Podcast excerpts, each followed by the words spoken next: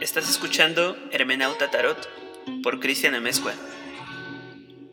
Un espacio donde convergen los símbolos, nuestra conciencia, el tarot y la psicodelia. Te invito a pasar, ten las llaves. El oráculo está aquí para ti. Antes de comenzar este episodio, me gustaría decir que yo no estoy de acuerdo en que las cartas del tarot tengan que memorizarse. Pienso que ante todo el tarot tiene que comprenderse, vivir con él y explorar la naturaleza infinita de cada uno de sus símbolos hasta llegar a poder emitir un mensaje importante para quien necesite escucharlo. Ahora sí, sin más, vamos a la introducción. He tenido muchas obsesiones a lo largo de mi vida. Tal vez este es el único camino que conozco para aprender profundamente algo. La obsesión va de la mano con lo que me intriga, anhelo y me da un impulso vital. Cuando llegó, yo estaba en la zozobra. El futuro, como siempre, era algo difícil. Llegó y la comunicación fue inmediata. Más aún, mucha gente interesada me apoyó y yo, naturalmente, me obsesioné, hasta llegar aquí. Pienso que la alegría, va de la mano con el deleite, que en nuestra existencia no debemos nunca dejar de ver la realidad como un milagro, como cuando los niños descubren algo. Así me pasó con el tarot. Nunca pierdas de vista ahondar en tus obsesiones. Puede que allí encuentres alguna respuesta. Hola, hola, bienvenidos al capítulo número 18 de Hermenauta Tarot. Estoy contando de memoria más que con absoluta confianza. Bueno, pues espero que se escuche bien. Como sabrán, he tenido que hacer algunas modificaciones para que este podcast continúe. Y bueno, dado que la producción y todo lo demás es bastante precario, eh, pues me he esforzado en darle un poco más al contenido. Si es la primera vez que escuchas este podcast, te lo, agradezco mucho. Te invito a revisar el material que he subido en YouTube. Igual me encuentras como Hermenauta Tarot. Y bueno, pues estoy abierto al diálogo y a las propuestas para hablar de los temas que ustedes me pidan. Este podcast surgió pues como la necesidad de explorar a través de la hermenéutica, el tarot, y bueno, pues esto me ha llevado a muchas, muchas cosas, a conocer mucha gente y estoy muy agradecido con las personas que escuchan este programa. De verdad, muchísimas gracias. El día de hoy, eh, pues se me ocurrió, a propósito de mi encierro, hacer algún, alguna guía o algunos consejos que le podrían funcionar a las personas que quieren aprender a leer el tarot. Y bueno, pues me gustaría hablarles desde la sinceridad absoluta, desde la sinceridad de cómo yo llegué hasta este punto y también pues recomendarles cosas que les pueden servir para su educación como tarotistas, como personas curiosas de esta herramienta de adivinación, de autoconocimiento, de simbología, de hermenéutica, de misterio, de todo lo que le quieran dar para que se nutra. De eso vamos a hablar. Muy bien, bueno, pues en primer lugar, la pregunta que siempre me hacen es, ¿qué necesito? ¿Qué necesito para aprender a leer el tarot? Y bueno, en primer lugar, yo les sugiero, si no lo han hecho ya, que revisen el primer capítulo que hice de mi podcast, que se llama justamente así, Perder el miedo al tarot, el cual, bueno, para que no me roben la idea algún día, lo voy a dejar registrado, así quiero que sea mi primer libro sobre tarot, Perder el miedo al tarot. Y bueno, en primer lugar, quiero partir de premisas muy sencillas que continuamente ocurren cuando las personas empiezan a interesar por estos temas. La primera de ellas es entender que en esto de leer las cartas no hay ninguna clase de magia negra, ni de brujería, ni de abrir portales o yo que sé, con tantas otras cosas que me he topado. O sea, eso no pasa, ¿no? No sé qué tengas que hacer para que pase, pero realmente el tarot en sí mismo no hay que perder nunca de vista que es una colección de 78 cartas, 78 obras de arte y que bueno, cada una de ellas tiene un simbolismo muy profundo y que realmente no hay nada de, vamos, no, te vas a ir al infierno, ni al cielo, ni nada, o sea, aquí no hay brujería, ¿vale? Solo si tú quieres, si tú quieres, puede ser de las cosas más sencillas algo brujeril, pero creo que eso es otro tema. Lo que sí hay a la hora de leer las cartas es que hay que tener mucha responsabilidad con lo que decimos y de qué forma lo hacemos. Eh, pienso que los, los primeros pasos de una persona que quiere leer las cartas debe empezar por uno mismo. Observarlo, ver cómo cambian en su día, hacer alguna pregunta, ¿por qué no? Del futuro, pero sobre todo del presente. Porque el futuro es ahora, viejo. es que acaba de ver un video de Krishnamurti explicando eso y es maravilloso.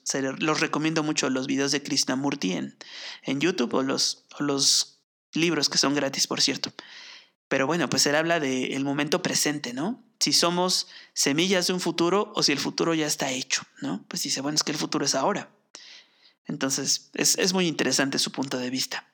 Lo otro es que, bueno, yo creo que cuando uno eh, comienza a leer el tarot, se activa una parte de la imaginación que comúnmente no usamos.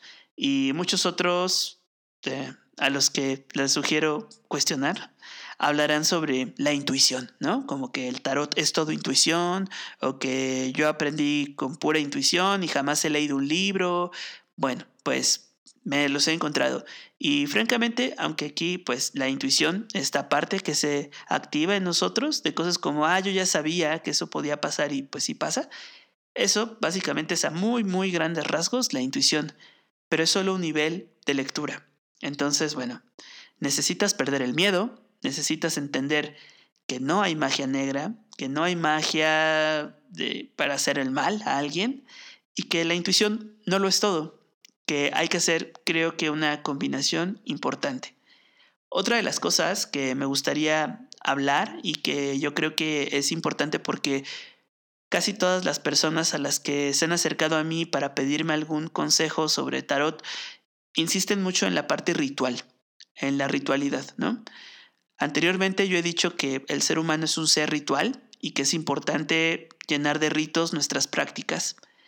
Pero realmente creo que cuando uno llega al tarot, yo obviamente pues al principio me da mucha risa ahora pensarlo, todos los ritos que llegué a hacer con él, eh, de todo, ¿no? Pero básicamente era porque me nacía, ¿saben? Porque estaba conectando con una forma de conocerme, conocer esta herramienta, pues de una forma pues, diferente, nueva. Entonces, para mí era importante tener como un, un método que eh, me permitiera sentirme seguro, ¿no? Y pues para esto le pedí consejo a amigos, em, a personas que no debí pedirles consejo también, pero bueno, eh, básicamente me habían dicho tonterías como, bueno, con todo respeto para la gente que tenga estos, estos rituales, ¿no?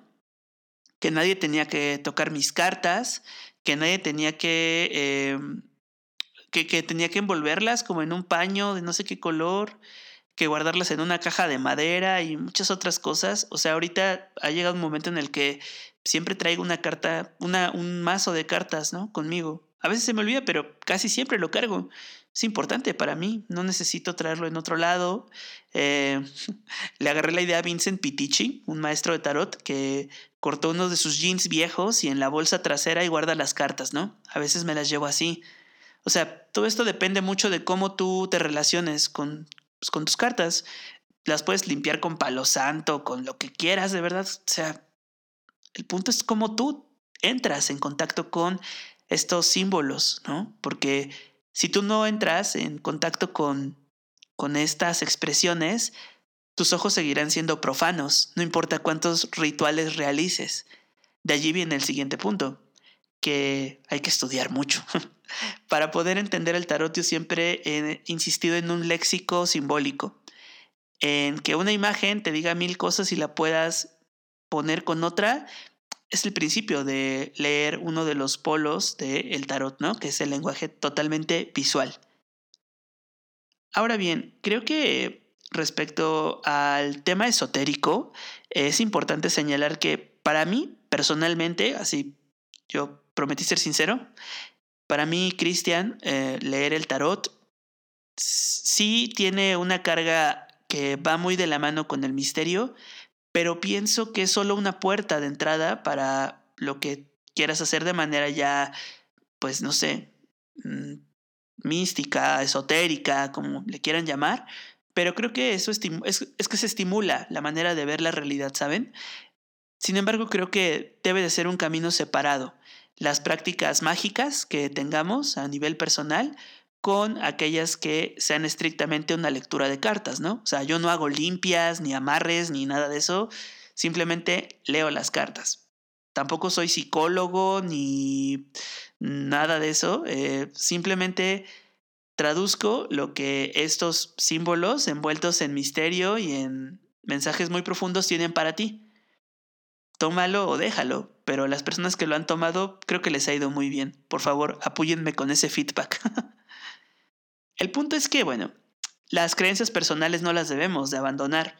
Y si tú crees que la forma más correcta de de alguna forma sacralizar algo es poniéndolo a la luz de la luna, haciendo un ritual en un equinoccio, eh, llevándotelo a un viaje o guardándolo en una caja, esa es tu decisión, porque esa es la manera en la que uno va descubriendo que la magia es en realidad una especie de gesto poético y que escapa de cualquier otro lenguaje que comúnmente habitamos y que realmente estos temas pienso que se deben de descubrir con una andanza un poco solitaria y sobre todo eh, pues teniendo el sentido que cada uno debe de tener certeza en sus acciones siempre y cuando se hagan desde el amor.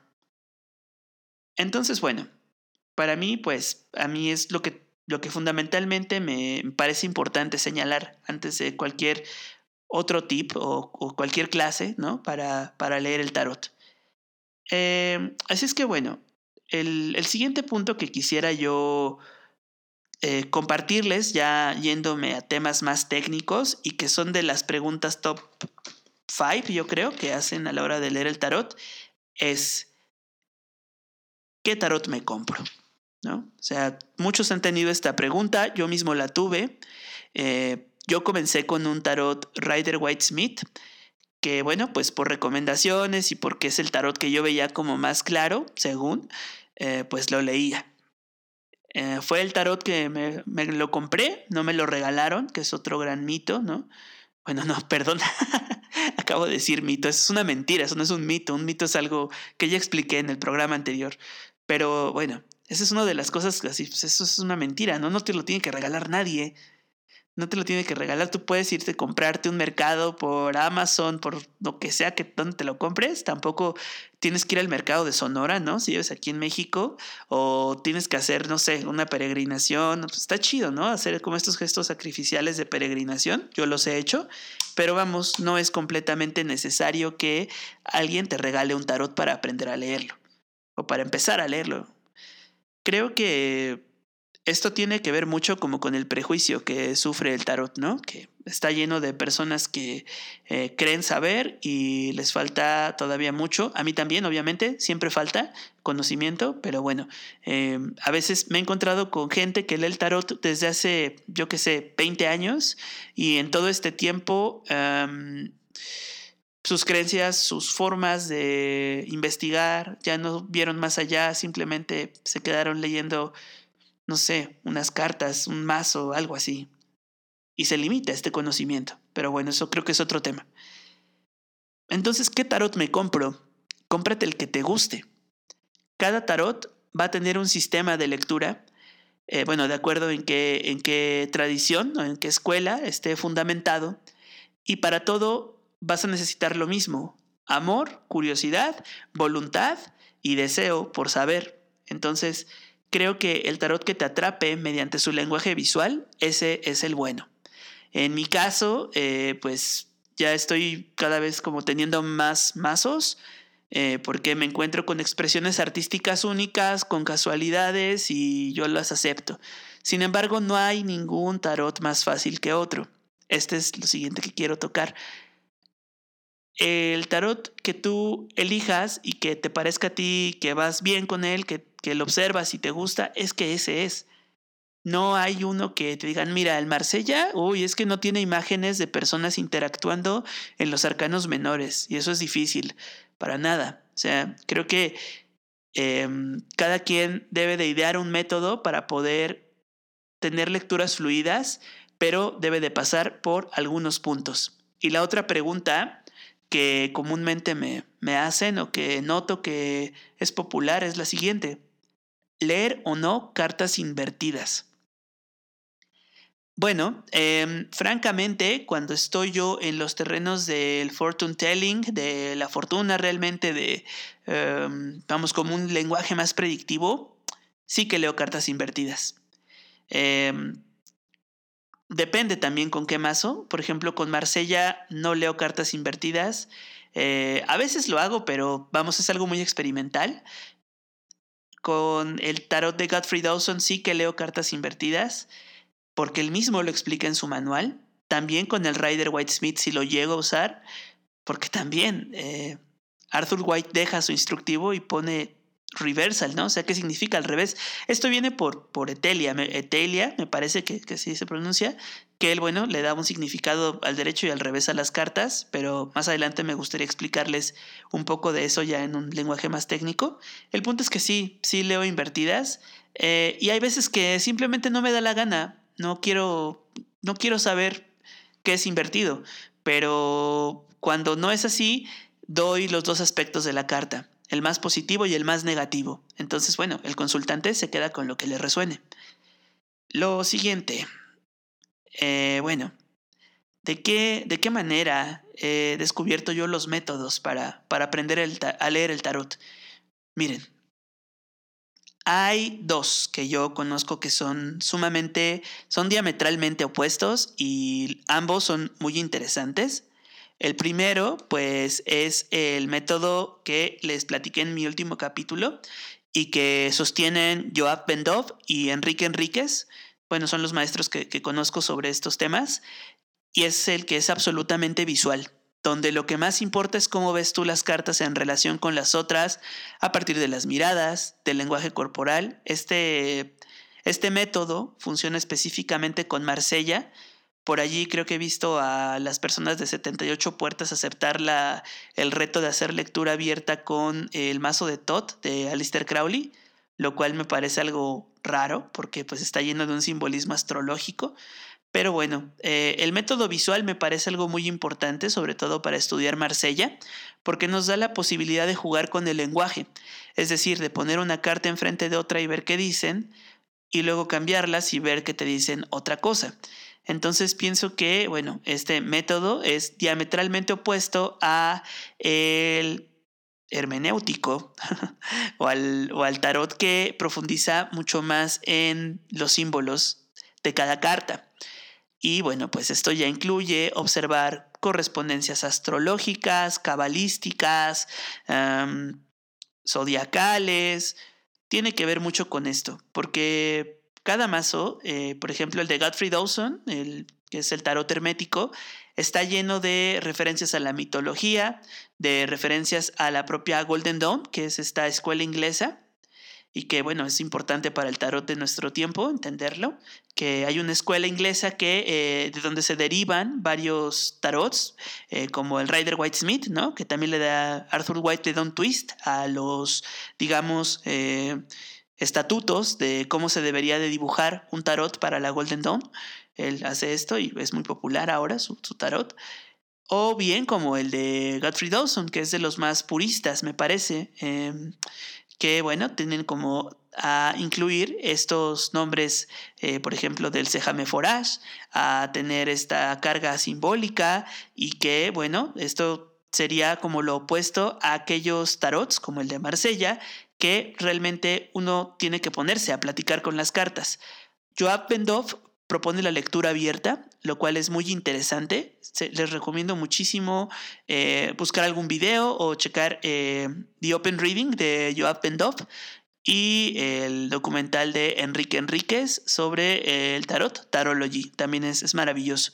Y por otra parte, por la parte hermenéutica, eh, o por la parte más bien como del tarot esotérico y estas escuelas así, eh, que bueno, hay una gran diferencia, pero creo que la hermenéutica abarca un número más grande de símbolos que simplemente lo, lo, narrativo visual, ¿no? Como sería en el, tarot de, Marsella, que también es muy cercano a la poesía. Ambos están en el límite.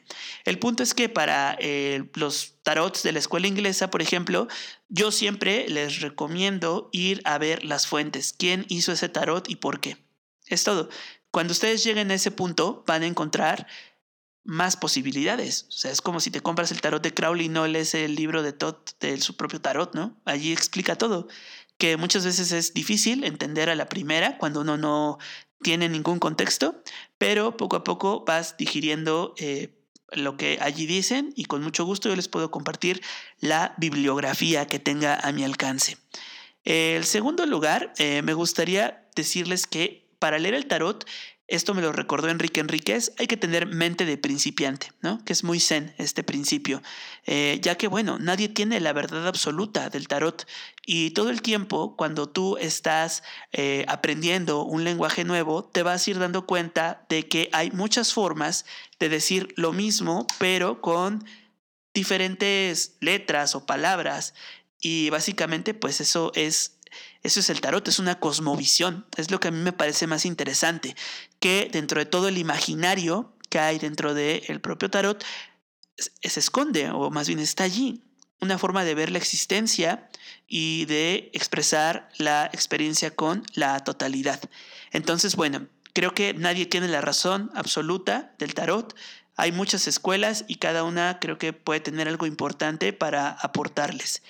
Esto me lleva al siguiente punto hay que reunirse y hay que descubrir muchos maestros, escucharlos, pero descartar a quienes te digan que esto es por pura intuición. Y aquí, perdón, pero uno de los peores consejos que a mí me han dado a la hora de estar preguntando cómo se leen las cartas y así, pues sí ha sido, eh, ¿sabes qué? Deja de leer todos tus pinches libros y, y activa tu intuición, que porque ahí está todo. O sea, sí, pero pues no puedo simplemente dejar de leer, ¿no? En primer lugar, porque me parece un acto, pues como, no sé, como antipedagógico para alguien que está aprendiendo algo. Y luego, pues porque en los libros hay muchísima información que puede ayudarte a ti y a los demás. En ese sentido, o sea, me parece que ni todo el tarot se lee por intuición, ni todo el tarot se lee por educación. Aquí es donde confluye, ¿no? Como la, esta fórmula kantiana de eh, la imaginación, del entendimiento, el espíritu y el gusto, ¿no? Estaba leyendo, releyendo hace ratito la crítica de la razón pura, no, del, no la crítica del juicio, que es, que es muy importante, pues Kant habla mucho de la imaginación y del vínculo con las primeras formas en las que uno crea, ¿no? Entonces pienso que es importante ir formando un criterio y formando el entendimiento con la imaginación, ¿no? Que esto al final nos va a otorgar pues la capacidad de juzgar y por lo tanto de transmitir estos mensajes que de pronto son muy difíciles de, de dar y que sin embargo están en las cartas. Es decir, a través de nuestro entendimiento en juego con la imaginación, nosotros vamos a tener efectivamente la capacidad de, eh, pues de traducirle al al consultante qué es lo que esto quiere decir. Entonces pienso que sobre todas las cosas uno debe de llenarse de conocimientos que te ayuden a profundizar. Si está en los libros o si está en la propia observación, no hay que descartar uno por el otro. Lo siguiente que quiero platicarles a todos aquellos interesados en leer el tarot es que las creencias personales no las toquen. Si para ustedes es necesario ritualizar su espacio, eh, la mesa donde lees, que si debe ser cuadrada ovalada, que si no debe de haber espejos, em, lo que sea, o sea, es que eso es muy personal. Muchas veces cuando entro a estos grupos de Facebook, de de personas que aprenden o que están aprendiendo a leer el tarot, em, todos estamos aprendiendo realmente me, o sea, me suena mucho como, no, es que la mesa debe de ser redonda o blanca o tener bordes porque si no las energías no circulan. Bueno, es que, o sea, esto es cada quien. O sea, si yo me he dado cuenta, por ejemplo, y he leído el tarot en lugares súper random, eh, pues es que creo que lo, que lo más importante es ser sincero con el consultante, ¿sabes? Eh, porque creo que esa sinceridad es lo que proyecta mejor energía que cualquier otro ritual que haces. O sea, a mí las primeras veces que me leyeron las cartas, eh, me recuerdo mucho que una vez me dijeron que no cruzara las piernas, ¿no? Eh, o sea, cosas así como supersticiosas, ¿no? Em, y también, bueno, pues me di cuenta que uno debe de ir encontrando lo que le funcione. O sea, yo francamente no he perdido la costumbre de por lo menos prender una vela, ¿no? Mientras leo el, tarot. Y eso es algo muy personal, pero realmente, uh, bueno, pues no quiero compartirles mis secretos brujeriles, porque los tengo, todos debemos de tenerlos, pero básicamente lo que yo hago es pues tener un poco de orden en mi espacio, si voy a hacer alguna lectura, por lo menos en la mesa, y si no, miren, lo he hecho en tantos lugares que la verdad me he dado cuenta que lo más importante es el vínculo que tú logras generar con las personas a partir de que eres sincero y de que te preparas para leer el tarot, tener esta sinceridad absoluta y tener esta transparencia que eso vale más que cualquier otro ritual de luna llena nueva, que bueno, yo los hago, pero eso es otro tema. Lo siguiente que quiero decirles es que convivan con sus cartas, que observen. Por ejemplo, eh, no es necesario que hagan preguntas tal vez muy pues muy delicadas. Pueden preguntar cosas tan importantes o tan banales o tan sencillas como cómo hacerle para que esta semana me caiga un dinerito extra, ¿no? O cómo hacerle para que eh, mejore mi relación con alguien. Y saquen, saquen tres cartas, cuatro. Vean cómo conviven entre ellas. Si va a depender de cada sistema en el que estén leyendo, qué es lo que eso quiere decir, qué mensaje les transmite, qué colores ven, cómo se sienten a ver las imágenes, qué les recuerda. Eh, todas estas preguntas son importantes para irse eh, forjando una manera de transmitirse los mensajes primero a ustedes y después a los otros. Me parece muy importante hacer hincapié en que cuando te estás leyendo las cartas del tarot a ti mismo, en realidad te estás preparando para después comunicárselo a otro. Y que es importante tener eh, empatía, porque, bueno, lo que puedes decir hará un eco, sí o sí. A mí me sorprende mucho a veces el tiempo que permanecen en las personas que les leo las cosas que salen en el tarot. Y a mí también me ha pasado que me leen algo y prevalece después de muchos años. Y bueno, pues observen sus cartas. Realmente es importante tomar fotos a lo mejor, eh, poner algún texto al pie, eh, recordarse qué es lo que preguntaron, porque créanme que es muy, muy interesante saber que eh, pues no hay como una casualidad en cuanto a las cartas, en tanto a la forma en la que ustedes se comunican con ellas y sobre todo no tengan miedo a que si un día sale una tirada que no es pues que es una tirada difícil, ¿no? O que es una tirada poco amable, pues no tengan miedo en que eso va a pasar de una forma catastrófica. O sea, más bien pongan atención a los acontecimientos que ocurren y vean si tienen relación o no con lo que están leyendo. O sea, si un día, no sé, le sale la torre, la muerte y un cinco de oros, eh, no sé, no, no sé si vayan a perder su cartera, ¿no? O, o tal vez habría que tener cuidado con sus gastos o con el dinero, no lo sé. Depende mucho de la forma en la que uno vaya observando las cartas y considere qué es lo bueno o qué es lo malo, ¿no? O sea, sobre todo porque pues la noción de tiempo y la noción de, bueno, siempre es, ¿no? ¿En cuánto tiempo me va a llegar o así? Pues bueno, es que es algo súper relativo, ¿no? O sea, el tiempo, el tiempo es, es algo muy difícil de explicar pero que con la observación, con los ojos realmente abiertos, tanto los del corazón como los físicos, los de la cara, eh, pues uno va viendo su realidad entretejida en el mensaje que el tarot nos deja. Convivan con sus cartas, véanlos, como decía Crowley, este templo de ladrillos vivientes, que yo creo que eso es el tarot, entre otras muchas cosas. Lo siguiente que quiero compartirles es que no se limiten a un solo sistema. Eh, yo he explorado pues todos los que puedo, eh, tanto Marsella como Ryder, como, como el tarot de Todd, eh, el de Crowley pues, y bueno, son los que prevalecen. Sé que no sé si hay otros, tal vez sí, no sé, no me lo he preguntado, ¿no? Por ejemplo, con el tarot de Osho Zen, creo que ese se lee diferente, no me he acercado a él, ya llegará su tiempo, pero lo que sí hay que tener muy claro y que muchas veces hay maestros el propio Vincent Pitici, ¿no? Que es alguien a que yo respeto y, admiro mucho y, le he aprendido mucho, pero hay un error que en su libro Stray Tarot eh, propone que leyendo el tarot de Marsella puedes leer los demás sistemas. Y francamente no, tampoco con el Rider. O sea, tendrás alguna noción, pero, por ejemplo, eh, la gran diferencia entre leer Todd de Crowley y Marsella es que allí en el de Ryder no hay correspondencias astrológicas explícitas, o sea, están implícitas, ¿no? Y tienen una razón de ser de por qué la escena y tal, pero a mí me cuesta más trabajo leer el Rider porque me distraigo con tanto personaje, ¿no? En las cartas y porque su simbología simplemente ha dejado de conectarme. Pero con el de Todd, bueno, pues ahí tengo una comunicación casi inmediata. Ahora bien, con el tarot de Godfrey Dawson, por ejemplo, que es el que tiene una carga de hermetismo más grande, allí a veces ah, me he llevado hasta casi una hora leyendo cuatro cartas, no miento, algún consultante me lo puede comprobar. Y es que sale y sale información. Y es con el tarot que yo me siento más cómodo porque, pues, no sé, me gusta, pero realmente es que yo no me limito a eso. Y cuando es el tarot de Marsella, me gusta mucho hacer preguntas que tienen que ver con la introspección, ¿saben?